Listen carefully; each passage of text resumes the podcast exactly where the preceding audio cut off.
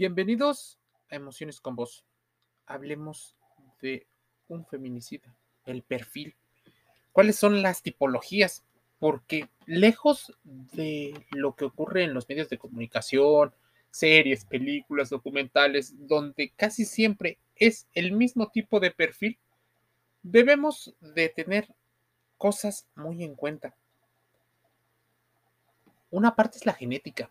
Tal vez un pequeño pedazo de todos los comportamientos tiene que ver con la genética. Se han hecho estudios sobre el gen del guerrero, así le llaman, sobre la tendencia genética a la violencia. Pero predominantemente, el 80%, dicen algunos, tiene que ver con la educación, la forma en la que nos enseñaron a comportarnos, a relacionarnos, incluso a percibir la información. Para muchos, el ambiente genera muchas cosas. Si un ambiente es permisivo, es violento, puede llegar a ser de diversas situaciones, se va normalizando, se va interiorizando a tal grado que la persona ya en la vida adulta es muy difícil que cambie. Su ideología se ha puesto en la adolescencia, en la niñez y en la adolescencia. Cuando es adulto, es más complicado. Se aferrará como la suciedad a las paredes. Ahora, ¿qué pasa con un feminicida? Estadísticamente, la mayor cantidad de feminicidas suelen ser hombres. ¿Los motivos? Algunos dicen por el simple hecho de ser mujeres. Las víctimas son atacadas por este tipo de individuos que cometen delitos que merecen ser sancionados. Algunos distan entre lo que es feminicidio y un homicidio. En el homicidio existen muchas situaciones, pero esto dependerá de las leyes de tu país, incluso de los perfiles psicológicos criminales y forenses que se les asignen a cada persona.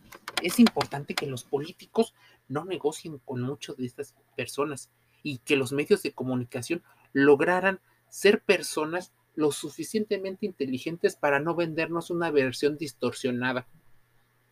Las cinco características que establecen pues, algunas investigaciones acerca de los comportamientos de un feminicida son bastante claras. ¿Cómo identificar a un posible feminicida? Dice Wery Zavala, especialista en psicología de violencia intrafamiliar y responsable de pues, de este tipo de, investigaciones, que hay unas muy claras. Entre las múltiples ramas de la psicología se encuentra la criminal y la forense. Ambas juegan papeles imprescindibles en el cumplimiento de la ley y del sistema judicial y criminológico o la criminología en tu país. Sin embargo, la primera se usa principalmente para determinar los motivos psicológicos por los que se comete un delito y la forense analiza el efecto del delito sobre la víctima y la condición mental del victimario. No revictimicemos, o sea, no utilicemos los factores que llevaron a la víctima a estar relacionado con este tipo de perfiles. Sí, puede ser que en algún caso tú como una persona que has vivido en un ambiente donde tienes que soportar donde te enseñaron una ideología en particular, donde la, el mito del amor romántico y muchos de sus mitos hacen que las mujeres estén en una mm, especie de vulnerabilidad simbólica, eso es real. Incluso muchas mujeres promueven el tema de ser o comportarse de cierta manera y sin darse cuenta suelen cometer una situación, ponerse en situaciones más vulnerables. ¿Cómo identificar a un posible feminicidio? A tiempo de determinar algunos rasgos, se puede definir que esto, pues aparte, em, podría ser solo el principio de lo mucho que debes de estudiar. Que si presentan fuertes carencias afectivas, puede ser. La mayoría son incapaces de sentir empatía por los demás, no solo por las mujeres, sino también por los hombres. Demuestran pocos sentimientos de culpa y de vergüenza. tienen tal vez un profundo odio hacia el sexo femenino. Tal vez, y en gran medida, por las experiencias que han tenido en la infancia. Puede ser la madre, puede ser el padre, puede ser incluso algunas mujeres que en su vida lo han humillado y rechazado. Debes de considerar muchas de las cosas. Tal vez un feminicida fue víctima primaria cuando era muy pequeño, cuando era un... Y después, utilizando y no queriendo por el síndrome de Estocolmo, queriendo ser la víctima, se convirtió en el victimario. Ahora, ¿cómo identificarlos? Muchas de las personas que suelen ser feminicidas presentan celos, la celotipia, a un grado alto. La seguridad de que no lo van a traicionar o le serán infiel es algo constante en su pensamiento. Lo más peculiar del asunto es que ellos piden fidelidad, pero normalmente no son fieles. Tal vez por la forma en la que se utilizan su imagen, muchos de ellos también suelen tener una personalidad de la triada oscura, maquiavelismo, psicopatía y narcisismo. Entonces, te imaginarás el grado de celotipia que pueden llegar a tener y tener un sentido engrandecido de su propia valía y un sentido de posesividad con el de otro. Posesividad reflejada a través de frases muchísimas. Incluso un estado alterado de las emociones, que pueden ser periodos cortos, medianos o largos, entre la felicidad y la tristeza, entre los ataques de ira, de rabia y el regreso del love bombing. Esto puede volver a la persona víctima en una persona adicta a esas emociones. Y si les enseñamos a las niñas a soportar a aquellos que los molestan como símbolo de amor o de atención, estamos haciendo un caldo de cultivo peligroso para toda la sociedad. El feminicida es un problema, o el fenómeno del feminicidio es un problema estructural, social, pero pocas de las olas del feminismo lo han tratado y han hablado con respecto a las leyes que se deben de cambiar para que haya más investigación, para que haya mucha más prevención y no solo el tratamiento.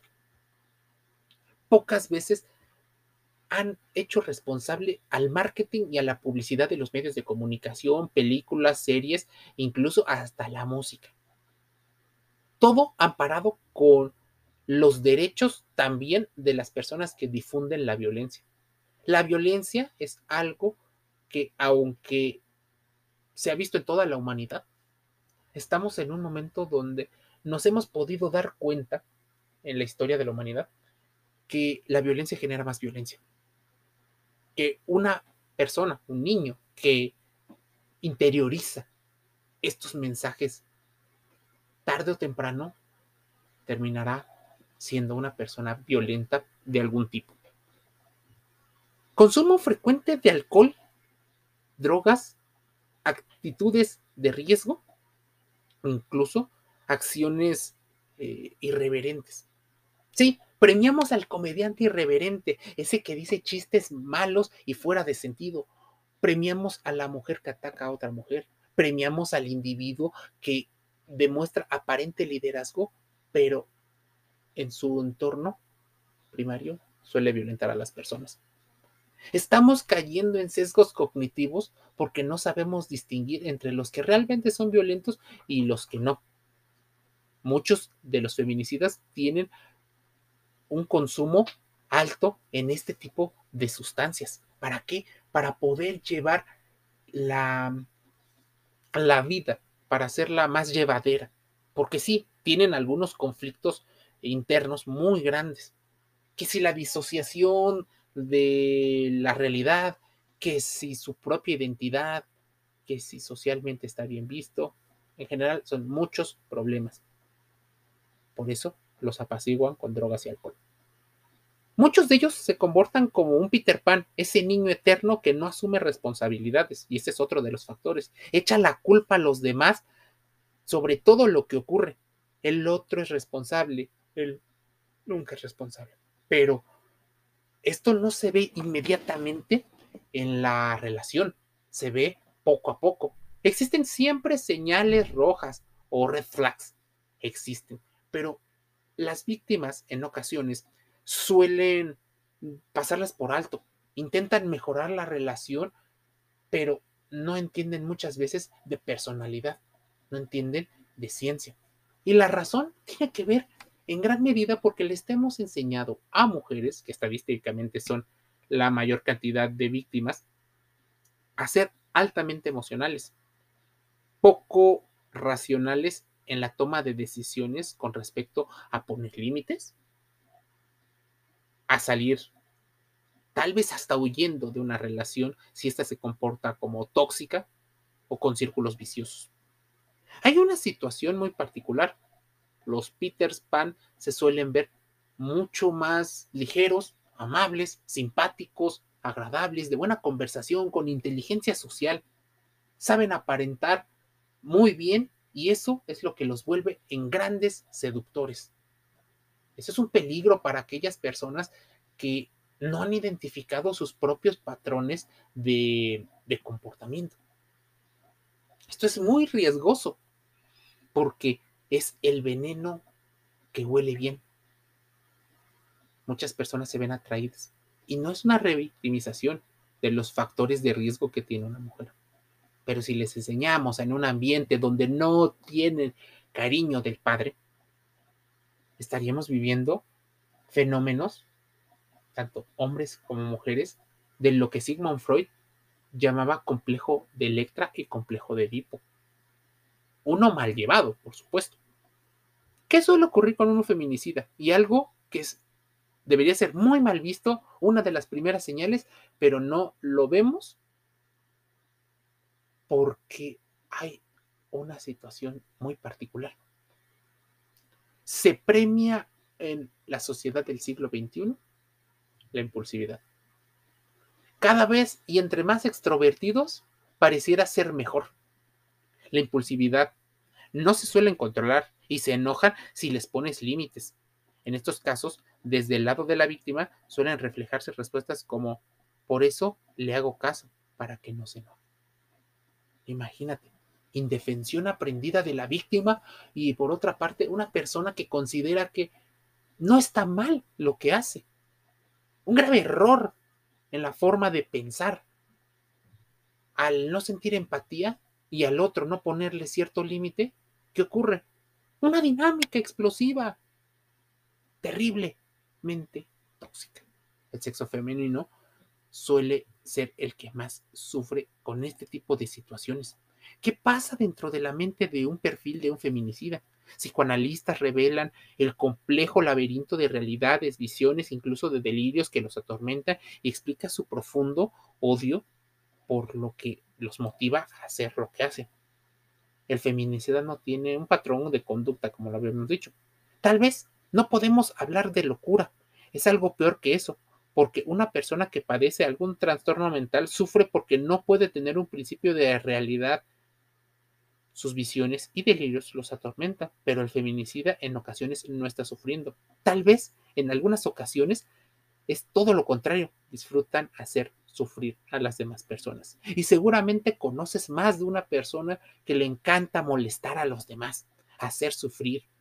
Y no solo a las personas, a los animales debes de tener en cuenta. Hay una especie de fractura psíquica que tiene consecuencias que rondan entre la depresión y la violencia. Su disfrute es destruir al otro, una dominación de los poderes, una asimetría clara. Por eso suelen utilizar o buscar personas que les van a permitir absolutamente todo. Tal vez porque en casa les permitieron todo o porque no les permitieron nada. Es una situación que obviamente tienes que ver con un psicoanalista, con un psiquiatra. Pero te adelanto algunas cosas. Especialistas señalan que en el caso de los feminicidios es un asunto muy complejo en el que podríamos remontarnos hasta la época precolombina para reelaborar muchas de las historias sobre las figuras mm, maternas. Podemos resumir que esta ambivalencia de valores en torno a la figura femenina es de origen cultural. Pero eso no justifica muchas cosas. Es por ello que las mujeres están en una desventaja simbólica. Son vistas muchas veces con menosprecio en una sociedad a la que le llaman machista, por utilizar la violencia como método para obtener el poder. Mucha gente, y no solo las mujeres, sino también los hombres, desean el poder en búsqueda no solo de sobrevivir, sino de echar a andar toda una maquinaria de fantasías y de problemas no resueltos. ¿Te imaginas todo el problema que viene? Es grandísimo. Mira, el doctor Adolfo Sarabia, especialista en, en psicoanálisis, demuestra que puede ser todo esto sea un producto de padres ambivalentes en la hora de apegarse a las relaciones. Padres a lo mejor que utilizan a los niños como niños trofeo, producto de padres violentos emocionales debes de distinguir la violencia física de la emocional. Luego, probablemente, ya no quiera ser victimario, síndrome de Estocolmo, y se vuelva en la... Eh, ya no quiere ser víctima y se convierte en victimario. Es la combinación fatal. Muchas de las personas que suelen ser feminicidas tienen sus orígenes en la pobreza, en la depresión, en el alcoholismo y en la violencia, en la violencia intrafamiliar que termina generando hijos violentos, poco empáticos, a los que le llaman hijos guerreros, hijos que se pueden adaptar, pero ese niño o ese joven va a sobrevivir pasándole por encima a los demás. Dejémonos como sociedad de estar apoyando estas conductas en las cuales les negamos los afectos con tal de que se vuelvan terribles guerreros violentos hechos para la guerra. En ocasiones las guerras y los conflictos, el caos se vive interno. ¿Y qué hacen los feminicidas? Muchos violentadores y agresores. Al solo saberse desempeñar en ambientes caóticos, llegan a la cima y generan un ambiente de caos en la organización en la que estén. Puede ser el trabajo, la escuela, la familia, puede ser una fiesta, en cualquier lugar, normalmente tarde o temprano termina generando problemas.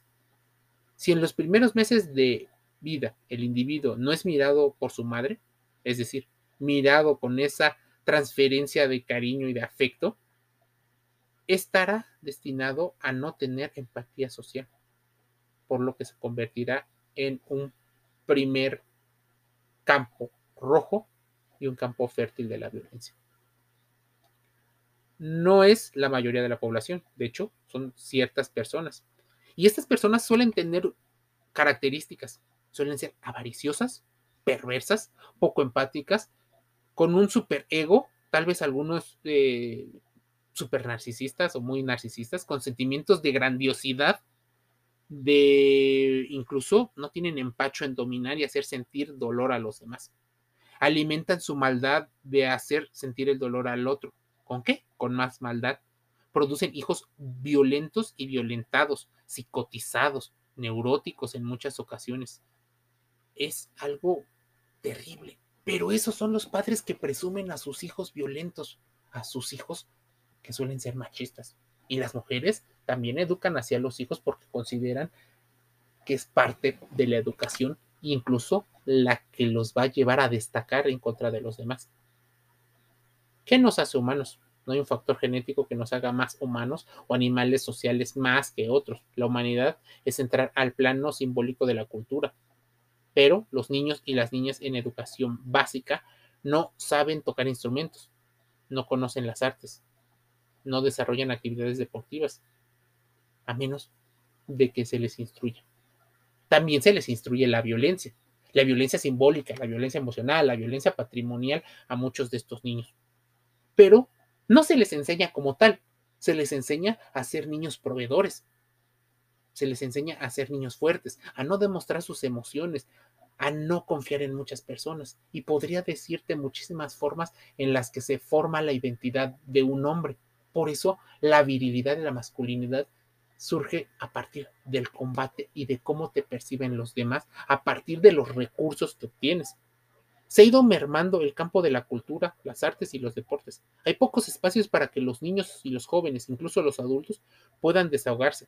Además de los prejuicios para buscar tratamientos psicológicos y la falta de espacios donde se pueda brindar para tratar la salud mental, hace un campo de cultivo tremendo para que ocurran muchos de este tipo de situaciones. Que si muchos somos responsables de eso, pues probablemente entre la ley de la oferta y la demanda. La tipología del feminicida debe de estar estudiada. La psicología está desarrollando más y mejores proyectos de investigación sobre la tipología del feminicida para ayudar a prevenir y mucho de esto debe ser prevención. Pero muchos políticos se niegan a hacerlo por el miedo al cambio, por ganar votos, por ganar mejor posición y poder, incluso dinero. Los estudios deberían de prevenir, paliar y tratar con más eficiencia a las personas víctimas. No es incomprensible, es bastante comprensible entender que es una falla, que el asesinato de mujeres a manos de sus parejas o exparejas es un grave problema social estructural y que debemos de ponerle foco a los problemas estructurales desde las leyes y los comportamientos, pero así también en la publicidad en el marketing y lo que utilizan el morbo y la banalización de contenidos. ¿Cuántas narcoseries o series ligadas al narco has visto? Seguramente muchísimas. El lado B, el lado humano de los narcos. Y entonces, ¿qué ocurre? Muchos niños crecen con la idea de querer ser narcos porque es la única forma en la que han aprendido a llevarse. Muchas niñas crecen con la idea de vender su propia imagen y su cuerpo a través de OnlyFans o de alguna aplicación. Entonces se reproducen criterios de bastante violencia. Así debes de ir entendiendo toda esta situación. En ese sentido, conocemos tratamientos terapéuticos, algunos con más o menos eficiencia. Estudios revelan muchísimas cosas, pero en particular cuatro tipos de feminicidas. Así que no debes de mezclarlos si quieres entenderlos, pero después algunos comportamientos pueden parecerse. Por eso en las series meten a todos dentro del mismo comportamiento. Uno, enfermos mentales. Sí, son hombres o mujeres que padecen algún trastorno mental, como trastornos delirantes, trastornos bipolares, tipos psicóticos, entre los trastornos mentales que se han visto. Estos Mm, muy probablemente no tienen antecedentes por violencia en el vínculo familiar, ni tampoco conflictos conyugales. Así que no se ven, no se enteran. Tampoco habían aparecido denuncias de mujeres durante sus años anteriores. Parece que estos asesinos fueron consecuencia de crisis agudas de sus propias patologías y no fueron causados por celos o rupturas de pareja.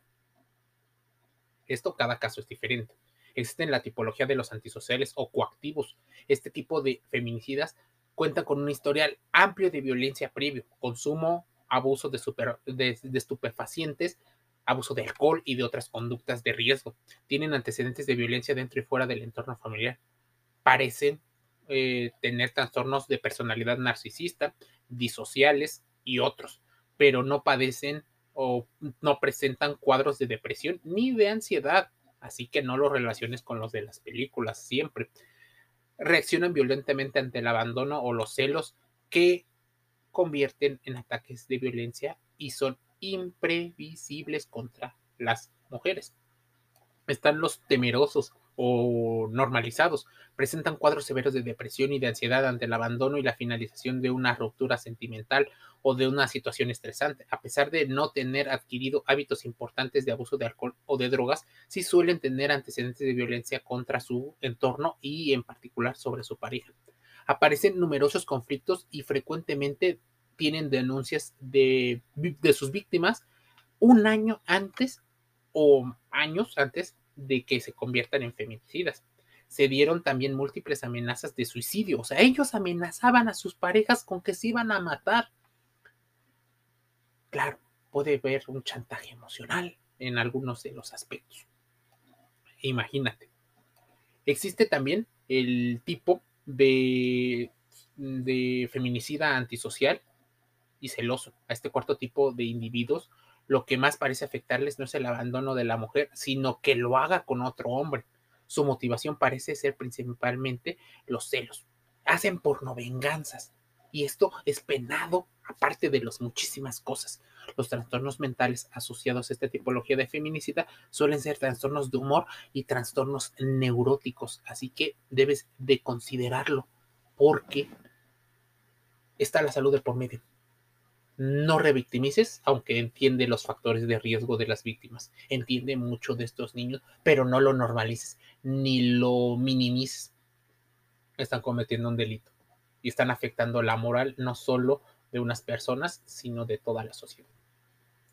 ¿Quieres saber más? Acude con los psicólogos. Investiga acerca del tema, pero con ciencia, con mucha ciencia. Escucha Emociones con Voz gratis en Google Podcast, en Spotify, en Amazon Music Audible, en Blanco FM. Denme un saludo.